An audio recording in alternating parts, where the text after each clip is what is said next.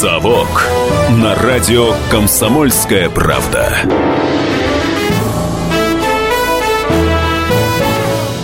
Программа «Совок», программа для тех, кто вырос в Советском Союзе, но ничего о нем не знает. В студии Иван Панкин, а также политический журналист, историк Павел Пряников. Я почему да. Э, немножечко задумался, потому что э, еще совсем недавно я представлял Павла как шеф-редактора русскоязычного сегмента «Живого журнала», но вот э, буквально за несколько дней все поменялось, и ты из э, историка превратился еще и в политического журналиста. Будем тебя так называть. А, говорить мы с тобой сегодня будем про новую экономическую политику, то есть про НЭП. Ты знаешь, э, вот я когда заявлял тему, меня все спрашивали, ну кто сейчас помнит вообще про этот НЭП? Даже эта аббревиатура для всех совершенно непонятна. Что такое новая экономическая политика в начале того века 20-го? Да, совершенно непонятно. А вот мне показалось, что это очень актуальная тема. А, а так как у нас с тобой не просто историческая программа, да, а историко-политическая, то тема-то, тема очень важная. А, вопрос для слушателей, который я придумал э, в этот раз – является ли председатель Центрального банка, госпожа Нбиулина, эффективным менеджером или нет? Вот, я, вот этот вопрос я хочу задать слушателям.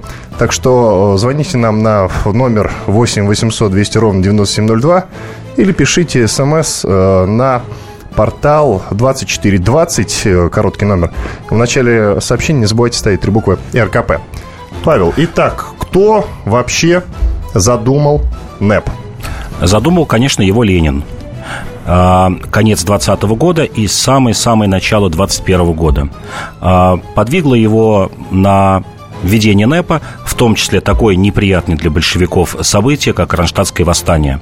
Буквально через неделю после начала Кронштадтского восстания Ленин объявляет о начале НЭПа. Это март 1921 года. А, главным лозунгом Кронштадтского восстания было э, «Советы без большевиков» и возвращение к нормальной жизни. Э, страна оставалась крестьянской, 80% матросов были выходцы из э, крестьян, которые хотели возвратиться в деревню, взять землю, которую обещал Ленин, начать ее обрабатывать. И Ленин пошел в том числе на поводу, конечно, у у этих революционных матросов и вообще у революционных крестьян, потому что по стране бушевали, бушевали десятки, а то и сотни крестьянских восстаний. А, Ленин сказал, что все, э, как бы надо возвращаться к нормализации. Гражданская война закончена, и надо возвращаться к нормализации. За короткий срок, там, вот, когда мы говорим о сегодняшнем времени, когда у нас программы разрабатываются годами, там, месяцами, годами, программа новой экономической политики была разработана там буквально за месяц. То есть все ее основные очертания, что нужно делать. Первое – это замена продразверстки продналогом э, для крестьян. Э, ранее, во время гражданской войны, у крестьянина отбирали 70% зерна и вообще его продукции. Ленин эту цифру снизил до 20% и обещал до 10% снизить. А затем, начиная с 23-24 года, э, этот натуральный налог был заменен денежным. Ну, то есть ты отдавал уже не зерно а, или там мясо или шерсть, а, а просто деньги. Для крестьян это было огромное облегчение. Даже по сравнению э, с царскими временами налоговая нагрузка на крестьян во время НЭПа снизилась в полтора раза. Ну, слушай, Павел, э, я понял, что автор всего проекта – это Ленин. А еще какие-то имена были? Не он же реализовывал да, все-таки, да, он безусловно. же не экономист. Да, безусловно, не безусловно нужны. были. Вот э, ты задал хороший вопрос слушателям про Набиулину. Э, он перекликается с НЭПом таким образом. Нарком финансов Сокольников разработал блестящую идею а, введения советского червонца, а, прочной, прочной валюты и конвертируемой валюты. Буквально за два года СССР к 2024 году приобрел, ну, наверное, ну, я бы так сказал, самую прогрессивную или самую, я даже не, знаю слово какое подобрать, самую-самую стойкую, наверное, валюту в мире, которая была не подвластна инфляции, не подвластна э, каким-то кризисам. Был чет, была четкая привязка к доллару, почти, почти 2 рубля, 1 доллар стоил рубль 94. А, были выпущены серебряные монеты, рубль и полтинник знаменитые, золотые монеты. А, рубль конвертировался на международных биржах, свободно обменивался. Э, инфляция была минимальная, эмиссии денег практически не было, и страна наконец-то получила твердую валюту, благодаря которой начала работать и промышленность, и крестьянство. Появилось доверие к деньгам, потому что перед этим это была галопирующая инфляция. Все помнят, чтобы просто вот понять, один червонец обменивался на миллион рублей. Вот соотношение было. Э, Германия, в которой кризис бушевал, мы тоже знаем, там один доллар стоил 100 миллионов, а потом и миллиард марок. То есть вот в этом море, бушующем таком океане, после, после военной разрухи, которая затронула всю Европу, рубль выглядел просто блестяще. Э, слушай, у меня, Паш, э, сразу же почему-то, я вспоминаю 91 год. У меня почему-то э, вот такая аналогия прослеживается. А можно ли тогда назвать НЭП ну, я не знаю, перестройкой, что ли, перестройкой начала века. Как-то так. Можно Ну, я нет? бы сказал, не перестройка, нормализация. Все воспринимали это как нормализация и даже откат э, к буржуазному обществу. Я вот сейчас читаю книгу Клюева, э, великий поэт, 20-х годов. И вот он там как раз сокрушается, 23-й год, о том, как молодые коммунисты, кстати, было очень четкое разделение на большевиков и коммунистов. Вот молодые коммунисты, э, разочаровавшись э, в Ленине, разочаровавшись в идеалах, в Ленинграде газета «Красный путь» печатает каждый день десятки людей, молодых коммунистов, покончивших самоубийством. То есть для них это э, был шок как так, э, снова, вот дословно говорили, э, Совбур, советский буржуй, рыло Совбура отовсюду глядит, что ради этого мы там совершали революцию, боролись. То есть это воспринималось как нормализация большей частью населения, потому что мы знаем, по концу 20-х годов, вот я почему заговорил, большевики и коммунисты, большевики это вот воспринимались как раз ленинцы, Сталин, такие умеренные коммунисты, а коммунисты это левый коммунист, это Троцкий и вот его группа. И к 27 году когда НЭП-то, в общем, уже свертывался, но тем не менее, э, в партийных органах, конечно, у Троцкого была минимальная поддержка. Это говорит о том, что, в общем-то, вся страна, включая партийцев, она, конечно, тогда выступала за нормализацию, за введение тех самых буржуазных отношений и, в общем, свободных отношений. Это коснулось и политики. Э, например, Ленин дал четкую установку 21-22 год, что все, надо увеличивать роль советов и уменьшать роль партии. И в советы должны приходить в том числе беспартийные люди. Павел, все понятно. Подходит к концу первая часть нашей программы. Я хочу напомнить вопрос для слушателей. А, является ли председатель Центрального банка госпожа Биолина эффективным менеджером или нет? Ваше мнение, уважаемые слушатели. Наш студийный номер телефона 8 800 200 ровно 9702, а номер смс-портала, короткий номер 2420. В начале текста не забывайте ставить а, три буквы РКП. Иван Панкин в студии, а также историк Павел Пряников. Вернемся через 4 минуты. Все проблемы ему по колено. И по пояс любые критики. По плечу разговоры с теми, кто по локоть увяз в политике. Политика в России – это не только скучные речи и предсказуемые выборы. Политика в России – это еще и яркое шоу. Это и схватка не только идеологии платформ, но и характеров и личностей – и потому программа о политике должна быть бескомпромиссной и жесткой, потому что веду ее я, Александр Гришин, политический обозреватель «Комсомольской правды». Политическое шоу «Руки по локоть» с Александром Гришиным. Слушайте каждый вторник в 16.05 по московскому времени.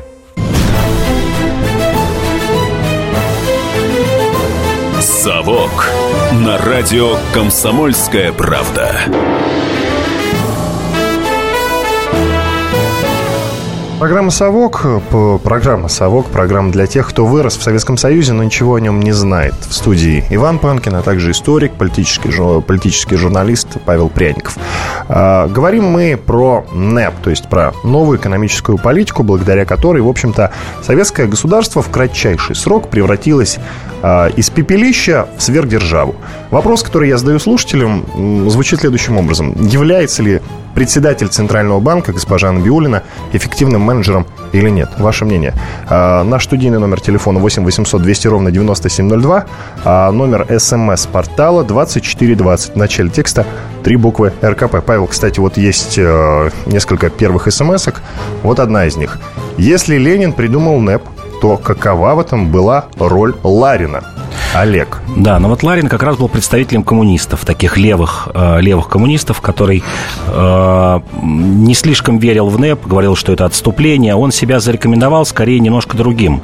Он зарекомендовал себя такой мощной антиалкогольной компанией, э, стал лидером общества трезвости, это уже в конце НЭПа, э, чем привел, в общем, в ярость э, Сталина, потому что в 27-28 год пошла активная накачка бюджета водочными деньгами. И тут возникает Ларин, и Демьян Бедный, и, который, и, и, и главный безбожник Ярославский, который говорят, страна э, спаивается, особенно, особенно деревня, гонит самогон плохой, и надо что-то с этим делать. Вот а он Демьян, запомнился а этим. Демьян Бедный-то каким боком? Поэт.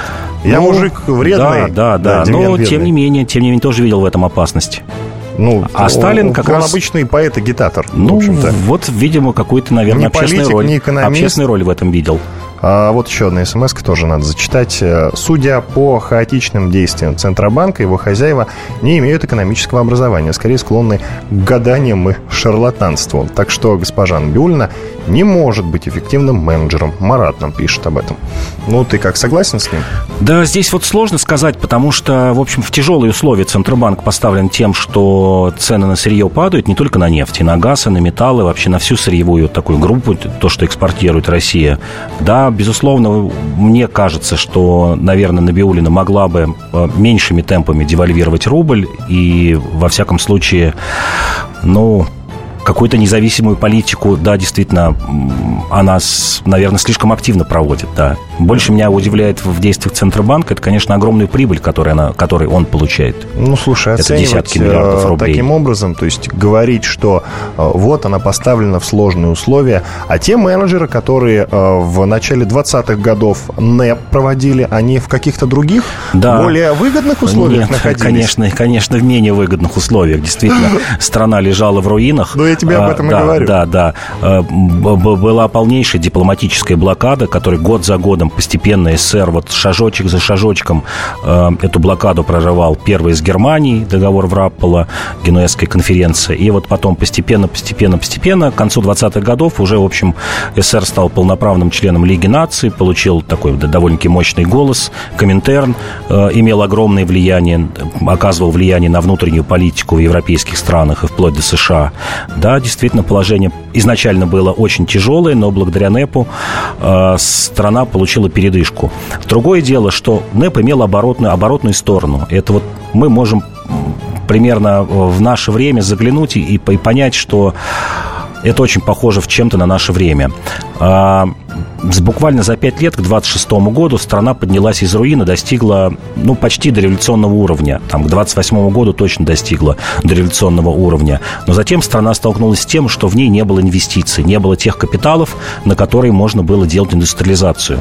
То есть это вот такая дилемма. Либо страна э, СССР или сейчас Россия э, строит потребительскую экономику, восстанавливается, дает жить людям, э, либо она занимается строительством ВПК, обороны и науки, индустриализации, и тогда резко падает потребление. Это вот если мы забегаем вперед, 27-28 год Сталин столкнулся именно с этим, что все, мощности загружены, а, производственные мощности, э, посевы не увеличиваются площади, урожайность не увеличивается. То есть страна достигла такого некого предела роста, и что-то надо дальше делать. А чтобы дальше что-то делать, нужны инвестиции, миллиарды долларов. Вот представитель ВСНХ Ломов в 26 году подсчитал, что на индустриализацию нужно было 5 миллиардов долларов тех. Это примерно 10 миллиардов злотых рублей. Но А на у- наши деньги, если перевести? это где-то на 25 надо умножать. Это где-то вот Нехило. 120-130 миллиардов долларов нужно было для того, чтобы провести индустриализацию. Но в стране не было совершенно накоплений. Вот одна цифра. А, В год городское население а, копило, несло в сбергассы или, или а, там в форме займов 40-50 миллионов рублей. Крестьянство вообще ничего не инвестировало. Крестьянство в год откладывало в сберкассы 2 миллиона рублей в среднем. И примерно 20 миллионов займы. То есть все деньги, которые получала промышленность, которые получали люди, это все шло в потребление, в восстановление. То есть не было денег на инвестиции. Ломов- Позволь, я еще одну смс Да. зачитаю. Вопрос некорректный. Экономист и народ как черные и белые. Набиулина делает свою работу хорошо. Ну, видимо, сама Набиулина написала. Да, она не подписана Нет, я на самом деле, откровенно скажу, я э, рад, что нет паники никакой. И что э, люди не такие, как я. То есть я по натуре скептик, вот они уверены, что все будет хорошо, но это чудесно на самом деле. А вернемся к истории. Э, смотри, а смогли бы экономисты-министры, э, так сказать, советского, о, что я говорю, царского двора э, провернуть нечто подобное, как НЭП? Там ведь были такие сильные ребята, Витте, Столыпин. А, Царская Россия была завязана на волю одного человека, Николая II, или точнее его на его семью, в том числе на императрицу. Вот понимал Николай II или нет, это сейчас сложно сказать. История не знает слагательным направление э, победила бы, если бы, например, Россия в Первой мировой войне в 18-19 году, что он стал бы делать, как поднимать страну. Но здесь мы имеем волю одного человека, Ленин, который сказал, что, ребят, давайте отбросим все вот эти идеологические э, разногласия, наши идеологические шоры, как он говорил дословно, и будем восстанавливать страну. Вот, вот пока не восстановим, вот, вот разговоры правильный марксизм, чистый марксизм, нечистый, что там делать с крестьянством, с интеллигенцией, вот потом об этом поговорим. Сейчас вот нужно говорить о восстановлении страны. Тем не менее, Паш, все-таки история нам показывает, что Витте и Столыпин были очень эффективны. Витте, да, да, золотой рубль, его реформа, безусловно, была очень эффективной. Э, то, что сделал Сокольников, до него там с, за 25 лет до него сделал, сделал Витте. Это надо отдать должное. Рубль был э, тоже привязан э, к золоту, к основным валютам. И самое интересное, что Сокольников оставил то же самое соотношение, как при Витте. Рубль 94 к доллару. И более того, для того, чтобы... Э, там была немножко курьезная э, ситуация. Э, в первую очередь в Англии и во Франции, во вторую очередь, отказывались принимать э, монеты из драгоценных металлов советские, с советской символикой. И монетный двор выпускал золотые червонцы э, со старой царской символикой. Это вообще вот как-то не очень много об этом знают и говорят то, что мы поставляли за границу. То есть СССР печатал на своем монетном дворе золотые монеты с царской символикой до 28 года. Угу. Ну, раз уж ты заговорил про заграницу, тогда такой вопрос. А, мы с тобой как-то говорили про индустриализацию, да? А большое участие в индустриализации приняли а, иностранные специалисты как раз. А что касается НЭПа? А, да, действительно, НЭП – это а, такое полное смешение всех жанров и стилей. То есть это, это чисто советский проект или а, все-таки помогал? Нам кто-то, помогали, кто помогал? Помогали, да. Концессии были. Было 163 концессии. Концессии – это такое совместное предприятие фактически, когда в управление иностранной компании отдавалось какое-либо предприятие или там земля даже. Было несколько концессий земельных, например, у американцев в районе Ставропольского края в Калмыкии. Вот 163 концессии были. Они примерно занимали 2% ВВП, но по некоторым отраслям, там по цветным металлам, кожевенная промышленность, там лидирующее положение было. И вообще Ленин, и там Сокольников, Ломов, Дзержинский, кстати, большую роль очень сыграл, когда он руководил э, хозяйством 25-й год в привлечении. Они хотели еще больше этих инвестиций. Я предлагаю тебе послушать комментарии, э, комментарии Ираста Галумова. Это издатель, э, это издатель и главный редактор журналов «Мир политика», а также «Москва-Пекин». Однако мне подсказывают, что мы не успеем уже да, уложиться, а мы не успеем в этой части уложиться, поэтому предлагаю продолжить. А, послушаем его в следующей, в третьей части нашей программы. Это кроме Галумова, а, я также записал комментарии а, Олега Шишкина, это российский писатель и телеведущий, тоже про НЭП, тоже очень хороший комментарий он дал. Обычно я спрашиваю твое мнение по поводу вопроса для слушателей. Ответь, пожалуйста, госпожа Набиулина хорошо делает свою работу или нет? Она эффективный менеджер или нет? У тебя меньше минуты. Я думаю, что не, не, не эффективный менеджер судя по той девальвации, которая происходит в России, неэффективный. Мы, в общем, все помним, что рубль в два раза обвалился за последний год, почти в два раза. Ну, Это... ты, конечно, не экономист, однако смею спросить тебя, а что бы ты посоветовал госпоже Набиулиной? Госпоже Набиулиной в первую очередь посоветовал здоровье. бы... Здоровье. Да, да, да, здоровье.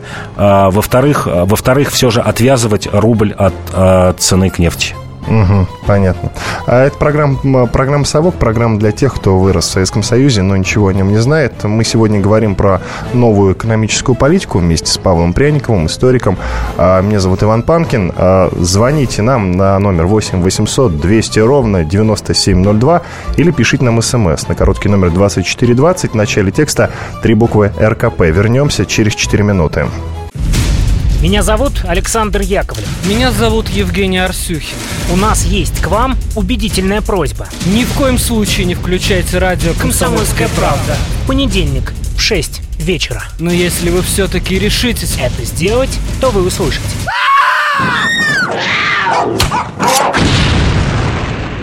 Радиорубка. В понедельник. 18.05.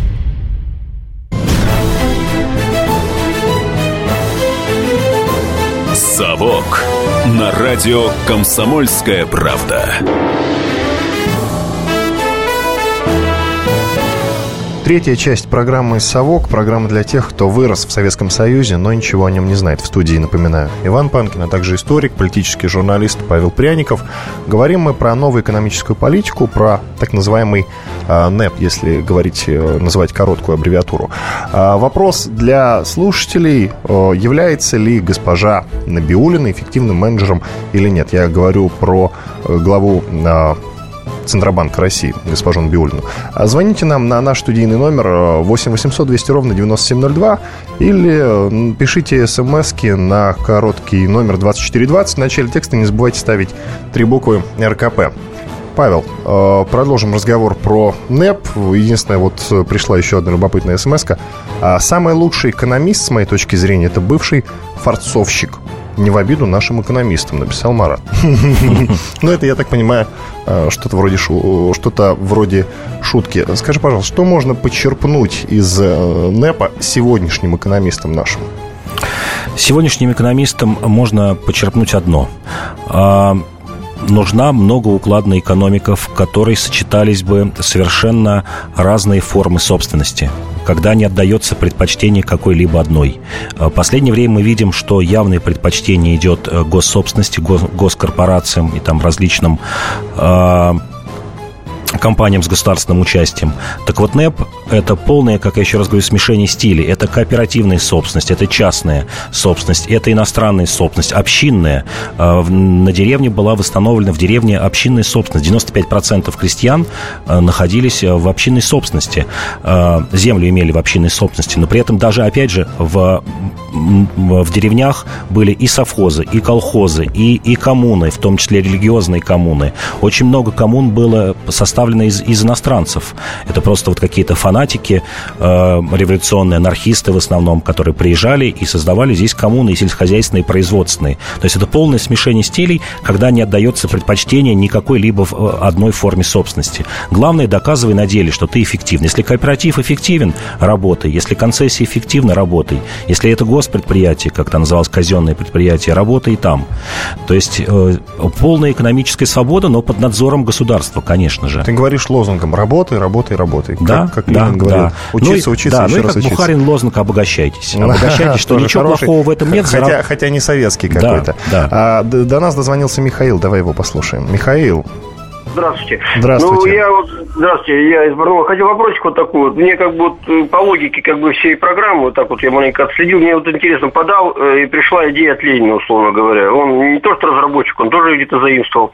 Кто ее поднял вот на тот период, чтобы НЭП э, реализовать, да? Ну ладно, кто подняли эту тему э, непосредственно, э, проконтролировал, тоже непонятно кто. Государство, говорят. Но мы тоже можем сказать, что мы где-то что-то кого-то где-то как-то контролируем. Э, в том числе и то, что мы пытаемся здесь спрограммировать какие-то э, проекты у себя э, в стране. Ну, может, не такого масштаба, они, может, точечные.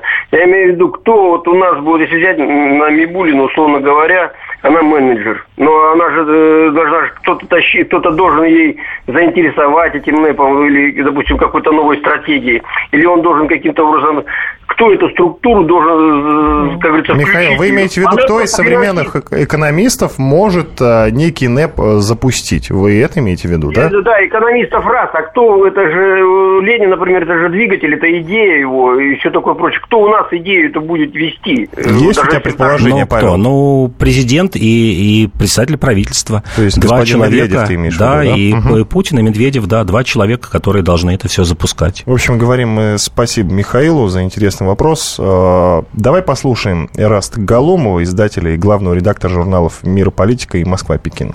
НЭП – это э, та самая политика, которой была вынуждена прибегнуть молодая советская власть. После революции страна была в полной разрухе, не хватало еды, не хватало всего, просто вся промышленность была остановлена. И, на мой взгляд, НЭП позволил, ну, практически удержать те завоевания октября, которые стояли просто вот на грани провала. НЭП э, пришел, и он как бы освежил такие э, внутриэкономические какие-то связи. Появились э, фабрики, появились новые заводы. Вот этот глоток свободы, который дали российскому купечеству, которое думало, что уже все, то есть она практически отмечала свою кончину, вот этот глоток свободы позволил поверить молодой советской власти, и многие тогда думали, что НЭП пришел надолго. Но для многих, которые в это поверили, об этом не было объявлено, что это временно.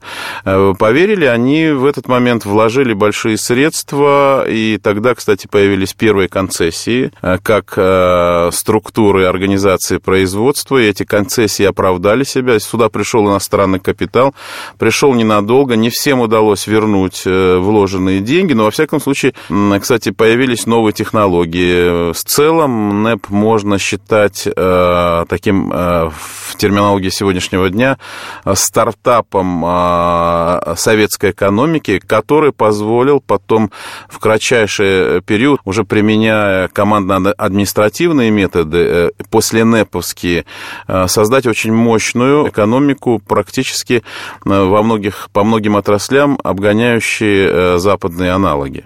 Это Ираст Галумов, издатель и главный редактор журналов «Мир и политика», а также «Москва-Пекин», доктор исторических, политических наук.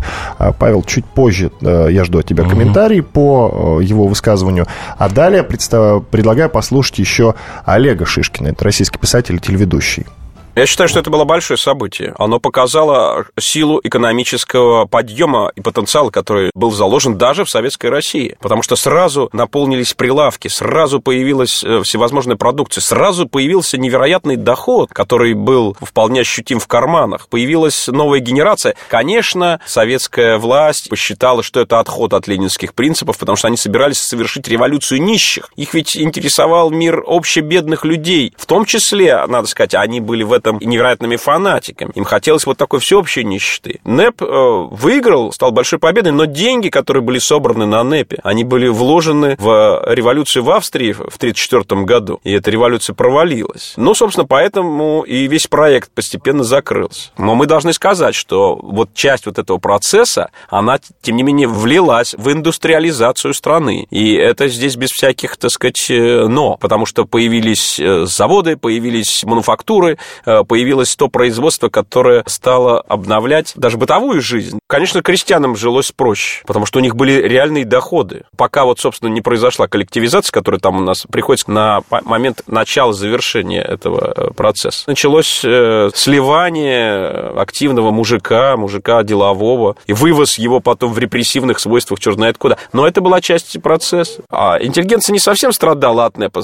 она просто была как бы отчасти в стороне от этого процесса. Но, с другой стороны, она получала некоторые, так скажем, небольшие бонусы от него в качестве, допустим, хорошего вкусного хлеба или каких-то более-менее нормальных столовых, которых не было, там, скажем, во времена военного коммунизма. Рестораны появились, да много чего вообще. Павел, это был Олег Шишкин, э, российский писатель и телеведущий, а до него выступал Эраст Галомов, э, доктор исторических политических наук. Павел, я жду твоего мнения э, по поводу высказываний двоих наших спикеров. А, я тут не совсем согласен с тем, что это была вот временная передышка, что задумывали это на какой-то короткий срок НЭП. Это Голомов говорил. Да. Угу. На самом деле сворачиванию НЭПа способствовало два фактора. Первый фактор – это так называемая военная угроза 27 года, разрыв отношений с Англией, а, ухудшение отношений с Китаем, когда большинство верило, что сейчас начинается война. Вот еще год-два и начинается война. Это первое. А второе, это уже 28-29 год, это экономический кризис, разразившийся во всем мире. А, тогда в партии поняли, что нужно накачивать ВПК, нужно делать индустриализацию. Несмотря на то, что НЭП действительно поднял страну из руин, тяжелой индустрии он не поднял. А, я вот даже специально данные выписал по двум главным а, производство, производство двух главных номенклатур. Это трактора и это трактора и самолеты, да, э, и машины. Тракторов в 26 году выпускалось чуть более 800 штук. Чуть более 800. Автомобилей грузовых 126 штук. Самолеты тоже шли на, на, на десятки. Мы уступали Франции. По автомобилизации СССР занимал 41 место в 27 году. Франции мы уступали в производстве танков в 7 раз, в производстве самолетов в 40 раз, в производстве пулеметов в 2 раза. Только одной Франции. И поэтому э, Сталин и Политбюро это было вынужденное решение сворачивать НЭП. И коллективизация, и индустриализация, это все было вынужденное решение. Понятно, вот еще одна смс в тему, что называется «Лучший министр финансов всех времен и народов, министр финансов Сталина Зверев». Согласен, нет, Павел ну, коротко? В, ну, не то, что всех времен и народов, но хороший министр финансов, да. Павел Пряников и Иван Панкин в студии программы «Совок». Вернемся через 4 минуты. Историю пишут победители. Они же ее и фальсифицируют. Я Николай Сванидзе. Я расскажу вам, как все происходило на самом деле. Я выбрал самые яркие и важные исторические события года, а также вроде бы незаметные, но значимые факты, которые оказали влияние на ход истории. Один год из жизни России глазами ее жителей. Документальный сериал «Исторические хроники» с Николаем Сванидзе. Слушайте каждую среду в 22.05 на радио «Комсомольская правда».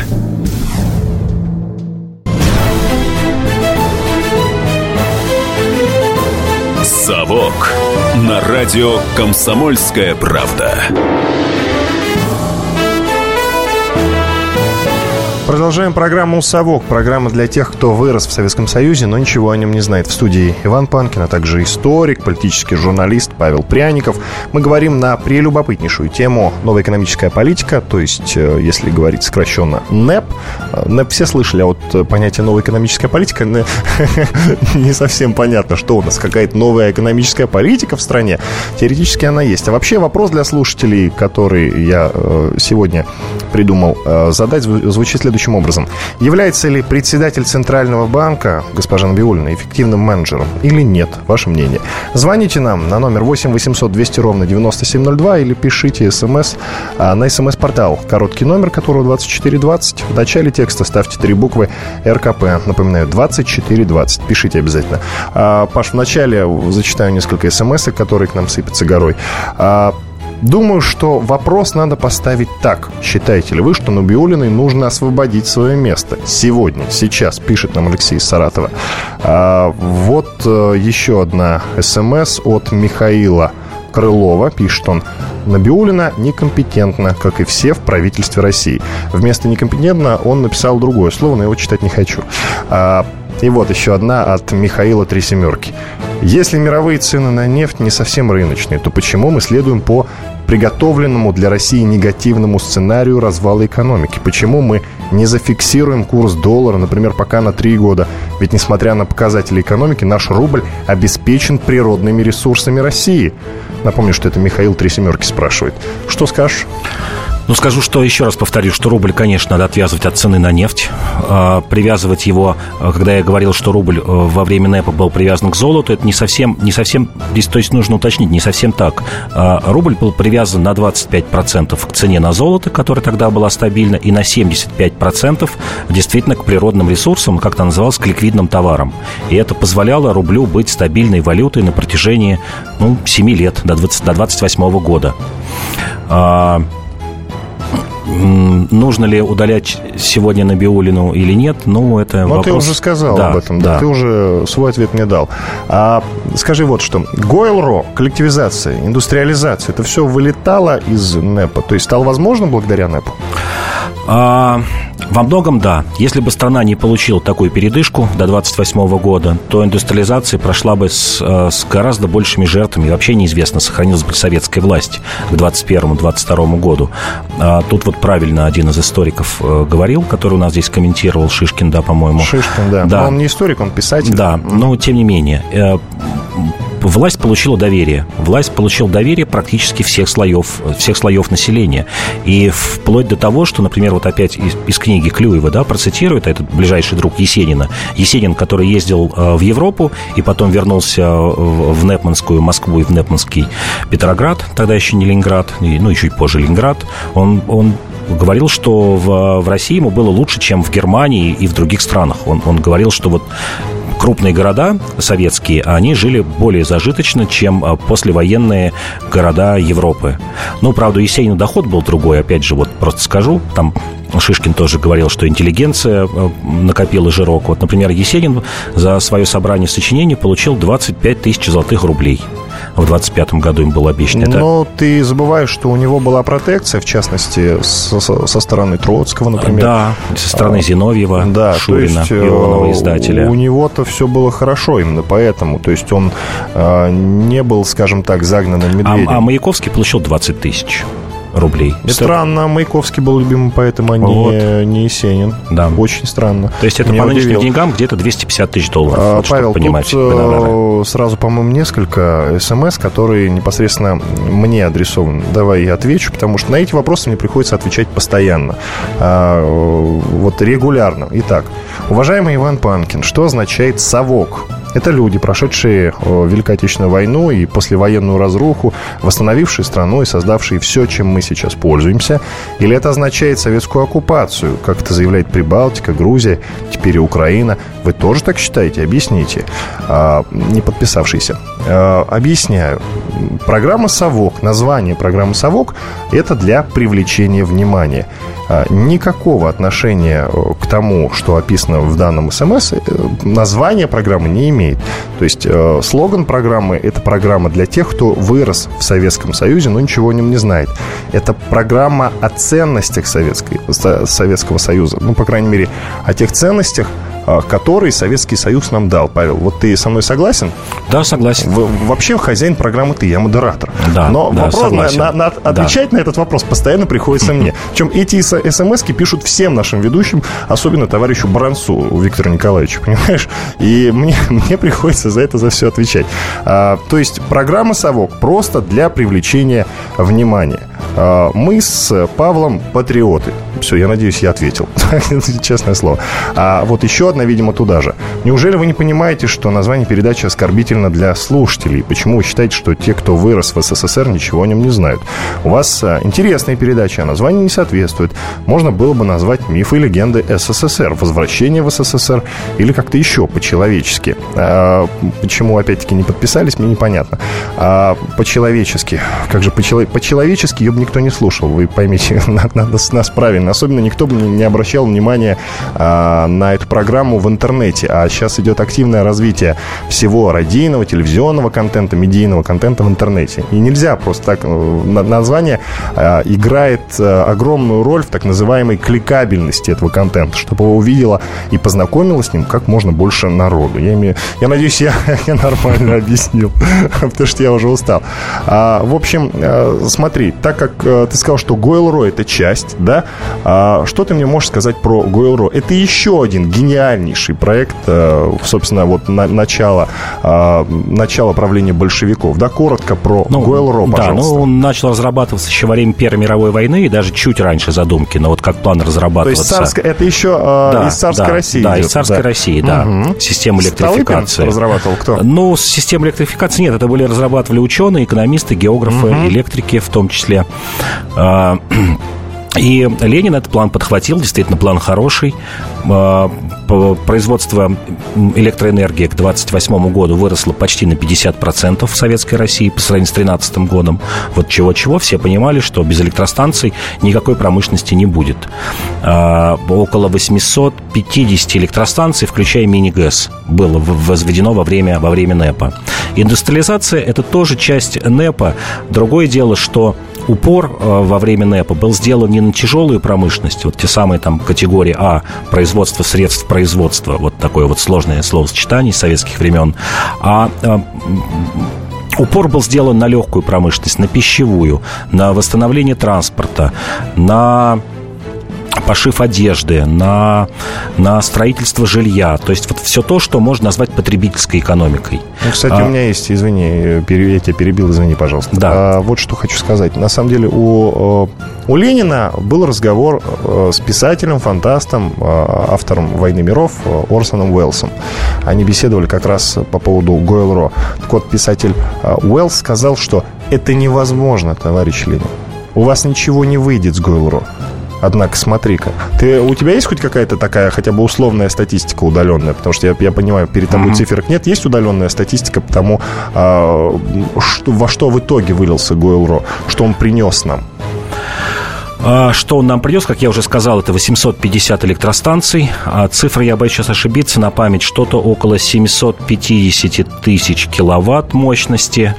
Ну, то есть это довольно-таки много по тем временам. Это тот самый задел, на основе чего потом удалось э, сделать э, великую индустриализацию в начале 30-х годов.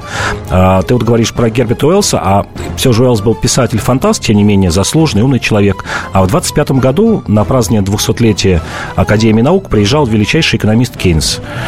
Э, который тоже оценивал НЭП э, как, как такое чудо. Он тоже не верил до этого. Он тоже не верил до этого. И в 28 году он приезжал еще раз, НЭП уже сворачивался, но тем не менее он смотрел на страну, которая еще недавно была в руинах, и очень много, кстати, использовал из наработок того же Сокольникова, а затем для своих работ как бороться с кризисом в 30-е годы, потому что кенсианская экономика, она вывела э, США из кризиса, этот самый вот курс президента Рузвельта, э, потому что если бы не эти принципы, э, скажем так, социальной защищенности, неизвестно, что было бы с Америкой в 30-е годы. В том числе они много действительно взяли из того, что было в 20-е годы опробировано в Советском Союзе. Вот еще от Михаила сообщение. Считается, что ослабление национальной валюты идет на пользу отечественного производителя. А так ли это на самом деле? Деле. Обратная сторона медали. Конкурентная среда стирается, отсюда падение производства, отсюда экономический спад. И все же, какая сторона медали лучше, пишет, спрашивает Михаил у тебя. Для разных ситуаций. Вот как мы говорили, НЭП это, это, это сильный рубль, это не ослабление совершенно валюты. Мы видим просто феноменальный результат. А где-то, как, например, там в Китае, в Таиланде, в развивающихся странах, это дает свой эффект. То есть надо смотреть, конечно, на страну и на конкретную ситуацию. Это Павел Пряников, историк, политический журналист. Меня зовут Иван Панкин. А это программа «Совок», которая так не, название которой так не нравится очень многим нашим слушателям. Программа «Совок» – программа для тех, кто вырос в Советском Союзе, но ничего о нем не знает. Мы вернемся ровно через неделю. Оставайтесь с нами. Спорт после ужина на радио «Комсомольская правда». Меня зовут Евгений Зичковский. И на выходных я занимаюсь спортом. Ну как занимаюсь? Слежу за спортивными событиями. Так что для меня понедельник – день тяжелый вдвойне. Но я все равно расскажу вам о главных новостях из мира спорта. Ведь в нашем деле только так, превозмогая усталость. Программу «Спорт после ужина» с Евгением Дичковским слушайте каждый понедельник в 22.05 по московскому времени.